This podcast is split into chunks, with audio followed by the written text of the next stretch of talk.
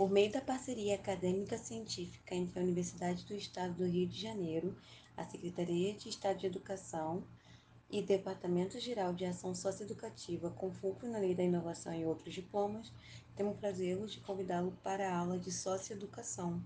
Eu me chamo Amanda Dé e estarei ministrando e acompanhando esse encontro teórico com vocês. Vamos lá? Para falarmos sobre a socioeducação, eu quero que você reflita um pouco da sua história. Pense em tudo que você viveu desde o seu nascimento até os dias atuais. Aquilo que atravessou fez você sentir, fez você perceber um pouco mais do que gostava, do que menos gostava, quem foram os seus amigos, quem são a sua, quem faz parte e quem são os membros da sua família. Vamos fazer esse exercício? Vou aguardar alguns segundos para que você pense quem é você e o que faz parte da sua história. Então, fez essa proposta? Bem, essa proposta é conhecida como autobiografia. A autobiografia é um processo no qual o autor, ou seja, a pessoa que está escrevendo ou falando, acaba comentando sobre si mesmo, narrando os acontecimentos mais marcantes de sua vida ou enfocando em uma experiência específica, por exemplo, como escrever um diário. Aquilo é uma forma de autobiografia. Bem, e esse exercício que eu solicitei não é à toa. Existe sempre um bom motivo para perguntar a alguém e pedir que ele fale sobre si. Quando contamos uma história, geralmente citamos um protagonista. Pense só, qualquer história que você pensar de um super-herói, você vai pensar em quem é esse super-herói, quem está atrás daquela máscara, certo? Hoje queremos que você se perceba como protagonista da sua história.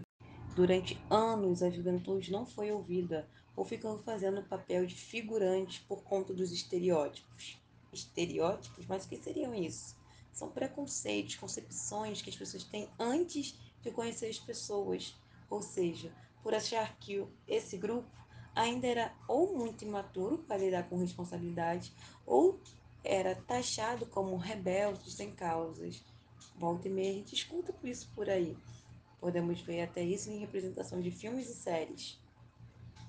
Porém, os jovens existem e sofrem com a realidade social que perpassa a sua vida e a vida de todos à sua volta. Eles namoram, eles têm amigos, eles criam laço, eles sentem dificuldades do mundo financeiro e o mundo do trabalho, eles têm sonhos, metas, vontades por aí vai. Com isso, é preciso evidenciar o protagonismo da juventude para saber dos seus anseios, das suas vivências, das suas relações, buscando dar algo colaborativo, já que ele é um sujeito ativo na sua família, na sua escola, na sua comunidade local. Assim, conhecer suas origens jovens, além dos seus direitos e deveres, permite você entender diariamente a sua própria história, conhecer os motivos que te levaram a estar até aqui hoje. E assim a gente te convida a escrever o seu próprio caminho com evidência.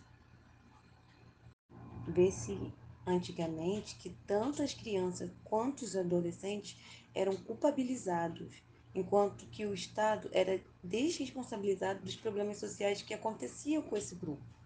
Somente na década de 80, com o início da democratização do país, e dos movimentos populares, como Meninas e Meninos de Ruas, que se é, intensificaram na Constituição Federal, que se pensou na possibilidade de uma política pública voltada para a juventude e para as crianças, né, para o público infanto-juvenil. Então, assim surge o ECA, o Estatuto da Criança e Adolescente. Só para lembrarmos e memorizarmos a Constituição Federal Brasileira de 1988 representou um marco histórico para as políticas públicas do nosso país, sendo denominada como a Constituição Cidadã. A partir dela se reconheceu diversas necessidades humanas, como o direito do cidadão e os deveres do Estado para com seus cidadãos, prestando serviço de bem-estar social. Essa Carta Magna, ou seja, essa lei maior do nosso país, além de estabelecer condições legais para que o Estado brasileiro reorganizasse suas ações no campo social, ela também permitiu a implementação de políticas públicas voltadas para o enfrentamento da pobreza e da desigualdade social, além da violação de direitos para crianças e adolescentes. E assim a gente pode considerar e ressaltar que a política pública é uma linha de ação coletiva que concretiza os direitos sociais declarados e garantidos perante a lei. Mediante a isso, são distribuídas e redistribuídas bens e serviços para a sociedade. Dessa forma, surgem ações voltadas para grupos específicos, pensando nas suas necessidades e pensando nos seus deveres e direitos que devem ser garantidos. Uma política pública muito conhecida que foi garantida pela Constituição Federal, chama-se socioeducação. Mas o que é socioeducação? A socioeducação trata-se de uma política pública que surgiu com o Estatuto da Criança e Adolescente, através da implementação das medidas socioeducativas, ou seja, voltada para menores, né, crianças e adolescentes que ainda não completaram 18 anos. Ela tem como função subsidiar intervenções efetivas promotoras do desenvolvimento do adolescente em cumprimento de medidas socioeducativas, buscando superar as vulnerabilidades da vida desse sujeito e, de alguma maneira, integrá-lo, restabelecê-lo, incluí-lo perante a sociedade.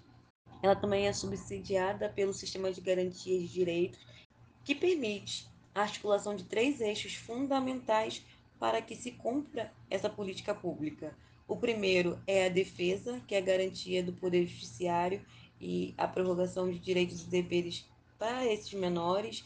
Então, eles vão ter acesso à vara da família, à vara da infância e da juventude, o Ministério Público, a Defensoria Pública e por aí vai. É tudo que formula uma ação capaz de defendê-lo e garantir que ele realmente tenha é, suporte nesse processo jurídico. Temos a partir da promoção, que é a obrigação do Estado subsidiar é, projetos com parcerias da sociedade, governamentais, que são capazes de atender esses jovens, e temos a parte do controle, que é unicamente a parte fiscal, para poder ver se realmente o governo está é, cumprindo com seu dever. Mas falando de tudo isso, qual a importância disso na vida de um jovem? A gente tem que pensar que essa resolução é, instituiu um sistema de atendimento estratégico, porque garantiu uma aproximação entre o Poder Judiciário, o Ministério Público, o Poder Executivo, as representações populares, né, os conselhos é, tutelares, a fim de assegurar que esse jovem fosse realmente assistido, ou seja, que ele fosse contemplado, para que realmente é, não ficasse só numa questão punitiva, e sim numa questão educativa, né, assistencial perante a sua realidade, o seu contexto, que trouxesse uma transformação em sua vida, né?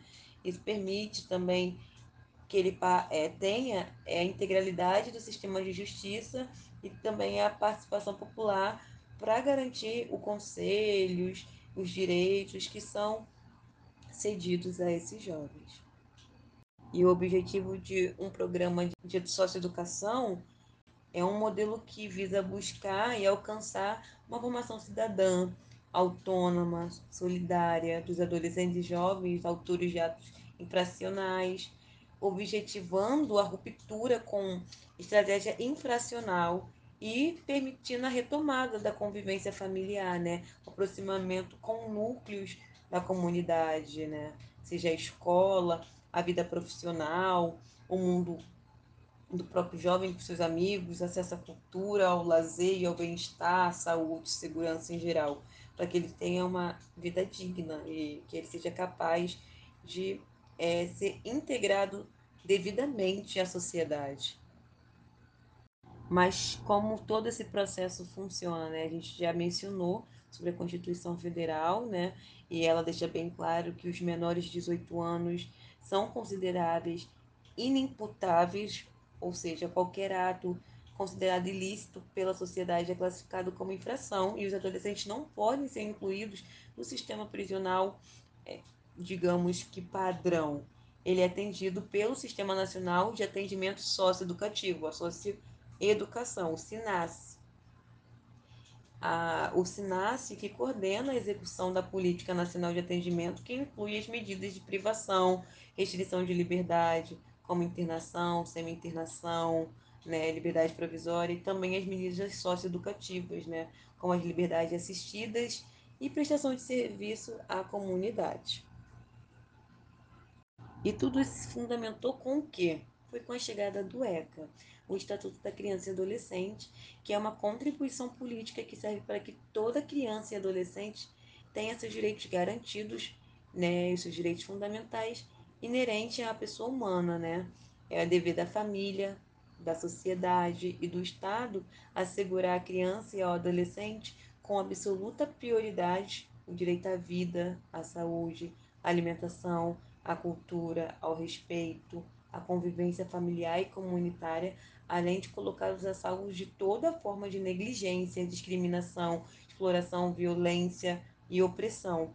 Por isso estamos aqui hoje para que vocês reflitam que essa é a nossa postura perante e como sociedade para mostrar a vocês que vocês têm sim essa possibilidade, todas as pessoas que estão ou se enquadram nessa perspectiva de ser protagonistas e são protagonistas dentro dos modelos da socioeducação. É necessário a gente quebrar um tabu muito estabelecido e comentado quando a gente fala sobre a socioaprendizagem, né? É, porque normalmente a gente precisa esclarecer que muitas pessoas desconhecem sobre o assunto e acabam falando que é uma ação que permite a impunidade, né? Já que os autores desse crime eles não passam muito tempo na cadeia, eles não não é, são responsabilidades como deveriam, tudo isso bem entre aspas, porque não é uma fala que eu concordo, mas são falas que a gente encontra na sociedade, até mesmo nos noticiários gerais. No entanto, né, é, a medida de internação é aquela que priva a liberdade do adolescente, como qualquer regime fechado de pena privativa de liberdade. Né? O ECA só estabelece que a internação não exceda o prazo de três anos. Né? O que isso significa? A medida de internação, privação de liberdade, né, não pode passar essa data. Mas isso não significa que o adolescente não possa cumprir três anos de internação e após obter uma progressão de outra medida, inclusive de semi-liberdade, né, que também se traduz como uma privação de liberdade. A nossa ideia aqui é mostrar que sim, isso também bem, faz parte né, de um sistema, mas não é um sistema prisional, e sim um, um sistema de inclusão, ou seja, você é, aproximar esse sujeito que por inúmeras razões foi excluído ou duplamente excluído, né? Por, às vezes por ser pobre, negro, é, homem, enfim, da escola ou da sua família, ou por ter algumas questões com é, ações psicoativas e por isso paga pelo, pelos problemas que são estabelecidos na sociedade. Mas, de qualquer maneira, eles sim têm essa necessidade, eles são é, colocadas no sistema para que possam realmente fazer parte dessa sociedade com todas, com todas as suas premissas e direitos garantidos. Além do ECA, a gente também tem o Estatuto da Juventude, né, que permite que é, os interesses, de forma gerais, desse grupo também sejam atendidos e, e cobre do governo medidas resolutivas né, para solucionar os problemas sociais e faça ações de controles voltada para a temática do grupo jovem. Para entender um pouco mais sobre isso, a gente vai falar sobre o sistema judiciário né, na socioeducação. Para as crianças que cometem atos infracionais, são aplicadas medidas de proteção. Já no caso de atos infracionais cometidos por adolescentes, são aplicadas as medidas socioeducativas. Por mais grave que seja o crime cometido por um menor de 18 anos, o mesmo está imune integralmente à legislação penal comum, como conversamos antes. Mas isso não significa impunidade, e sim integralidade. A gente vai conhecer agora algumas instituições do sistema judiciário, né? como o Ministério Público, a Defensoria Pública, o Juizado. Falando primeiro da, da, falando primeiro da Defensoria Pública, ela tem como sua base né, uma instituição permanente, essencial à função do jurisdicional do Estado, né, que tem a promoção dos direitos humanos e a defesa de todos os graus judiciais como inviolável, né? Então ela atende todos os públicos e isso inclui os jovens em medida socioeducativas. O Ministério Público também tem essa parceria, né? Ela também tá, ele também. Ele também está incumbido da defesa da ordem jurídica, né, do regime democrático, dos interesses sociais. Então é outra medida que a gente pode recorrer para caso as famílias ou o jovem precisa ser bem atendido e procure e ou necessite procurar a justiça pública. O Ministério Público também é uma peça importantíssima para a ressocialização dos menores infratores, pois cabe a ele velar pelos interesses sociais e individuais indisponíveis, isso é, pela ressocialização desses sujeitos com seu caráter em desenvolvimento ainda, né? Ele tem esse cuidado que ele pensa não somente na área judicial, mas também na questão com a sua formação da saúde, a formação da saúde do jovem, da educação, o seu desenvolvimento pleno quanto adulto e cidadão. O Conselho Tutelar também é uma outra prerrogativa, é, que é um órgão permanente autônomo não jurisdicional, né, encarregado pela sociedade de zelar pelo cumprimento dos direitos da criança e adolescente, né? É permanente porque, uma vez implantado, passa a integrar de forma definitiva a estrutura das instituições públicas, não podendo ser extinto, né? autônomo, porque age sem necessidade de autorização e sem interferência para sua atribuição, e também exerce a função de natureza administrativa. Então, isso ajuda bastante para o aconselhamento, monitoramento, e ele não tem nenhum. É, ele tem um amparo legal, mas ele não tem uma integração com a estrutura do poder judiciário, o que permite também, caso tenha violações de direitos, ele possa atuar é, em prol da vida daquele jovem. No estado do Rio de Janeiro, o ajuizado é organizado pela Segunda Vara da Infância e da Juventude, né, que é o único juízo competente para julgar adolescentes é, que praticam condutas delituosas. Né, a, é, a notícia da prática dos atos infracionais pode ser levado para a delegacia de polícia da criança e do adolescente do estado, né, ou ao Ministério Público para instauração de um processo legal. Então, caso vocês precisam recorrer a algum órgão público para saber notícias do seu jovem, é, caso alguém precise recorrer para saber alguma notícia sobre o jovem, desaparecimento, ou até mesmo saber é, sobre uma notícia que ele foi preso, mas não tem mais nenhuma informação além disso, essa vara é responsável por receber e ela provavelmente vai poder é, acudir as necessidades daqueles que estão à procura de, é, do cumprimento da lei. Mesmo com todos esses órgãos públicos, a gente tem que pensar que as redes de apoio são muito importantes. A gente vê que o protagonismo da família na socioeducação é fundamental. Né? E não por acaso que o Estatuto da Criança e Adolescente dispõe como um direito fundamental que toda criança e adolescente tenha convivência familiar né? e comunitária e sendo eles de responsabilidade de todos, tanto minha quanto sua ou qualquer outro ouvinte deste podcast, né? É necessário lá por esse compromisso, porque eles ainda estão em desenvolvimento, são pessoas que estão crescendo e precisam desse cuidado, né? É, a gente não pode se sentir sozinho, a gente sempre tem que pensar que a gente se apoia um no outro e a família é um meio que dá para se apoiar. Não necessariamente precisa ter o tipo consanguíneo. Famílias são múltiplas a gente vai falar um pouco mais sobre isso. Nessa, é, como comentei antes, a família deve ser compreendida como parte do contexto e parte da solução do caso. E para isso é necessário que a equipe por trás da socioeducação é, promova ações com os familiares do adolescente, né, para obter informação, a fim de compor sua avaliação e garantir que ele seja realmente integrado à sociedade e incluso em todas as instituições sociais. É, é, necessário falar que famílias são múltiplas, né? Antigamente a família se constituía como uma unidade meramente reprodutora sexual e material, né?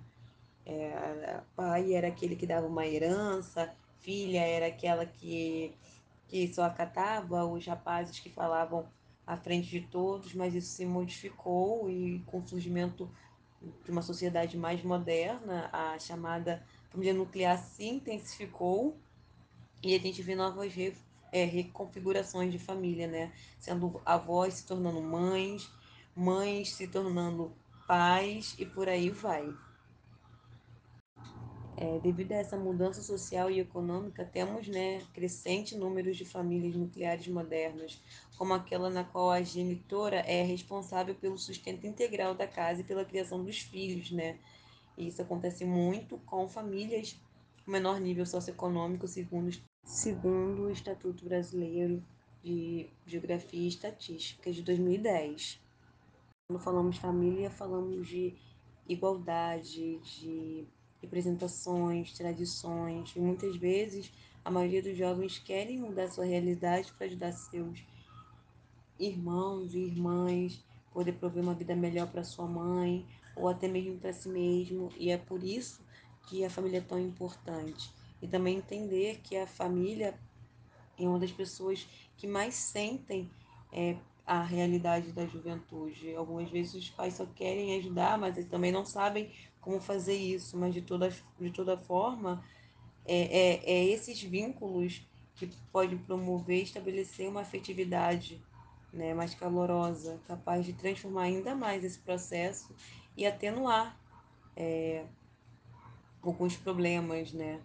Já que é um desafio, mas é um desafio na qual a gente vai tentar promover da maneira mais significativa possível. A família é uma rede importante de apoio para orientar, apoiar, aconselhar, incentivar essa situação. Então, é preciso estar por perto, é preciso ser esses braços. Esse trabalho da socioeducação é feito por muitas mãos, não é fechado.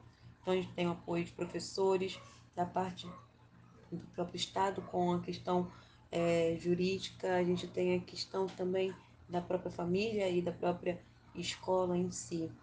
E, acima de tudo, a gente está ali para um jovem, para uma criança, nada além disso. Agora que você conhece um pouco mais é, da sua realidade, eu queria perguntar a você o que, que você deseja. A gente escreveu um pouco da nossa história lá na frente, no início desse podcast, falando um pouco sobre a nossa autobiografia. Mas agora, me diga, qual sonho você gostaria de realizar? Essa pergunta sobre o seu sonho é a base para iniciarmos o desenho do projeto de vida. Queremos que você transforme o seu sonho em ações concretas que possam gerar impacto na sua vida e na vida das outras pessoas ao seu redor. O primeiro passo é ter um sonho claro e bem definido. E para isso, eu vou te fazer um convite. Tente responder as seguintes perguntas. O que você quer fazer daqui para frente? Como você vai saber que alcançou os seus objetivos? O objetivo está ao seu alcance? Você pode alcançar o objetivo de forma realista? Quando você deseja alcançar esse objetivo? Saiba que hoje você é seu principal escritor. Saiba que hoje você é protagonista da sua história e com a ciência, ou seja, o conhecimento de os seus direitos e deveres, essa não é uma porta que se fecha, e sim uma janela que se abre para o mundo afora. Pense nisso e realize todos os seus sonhos a partir de agora. Muito obrigada por estar acompanhando esse encontro. Até a próxima!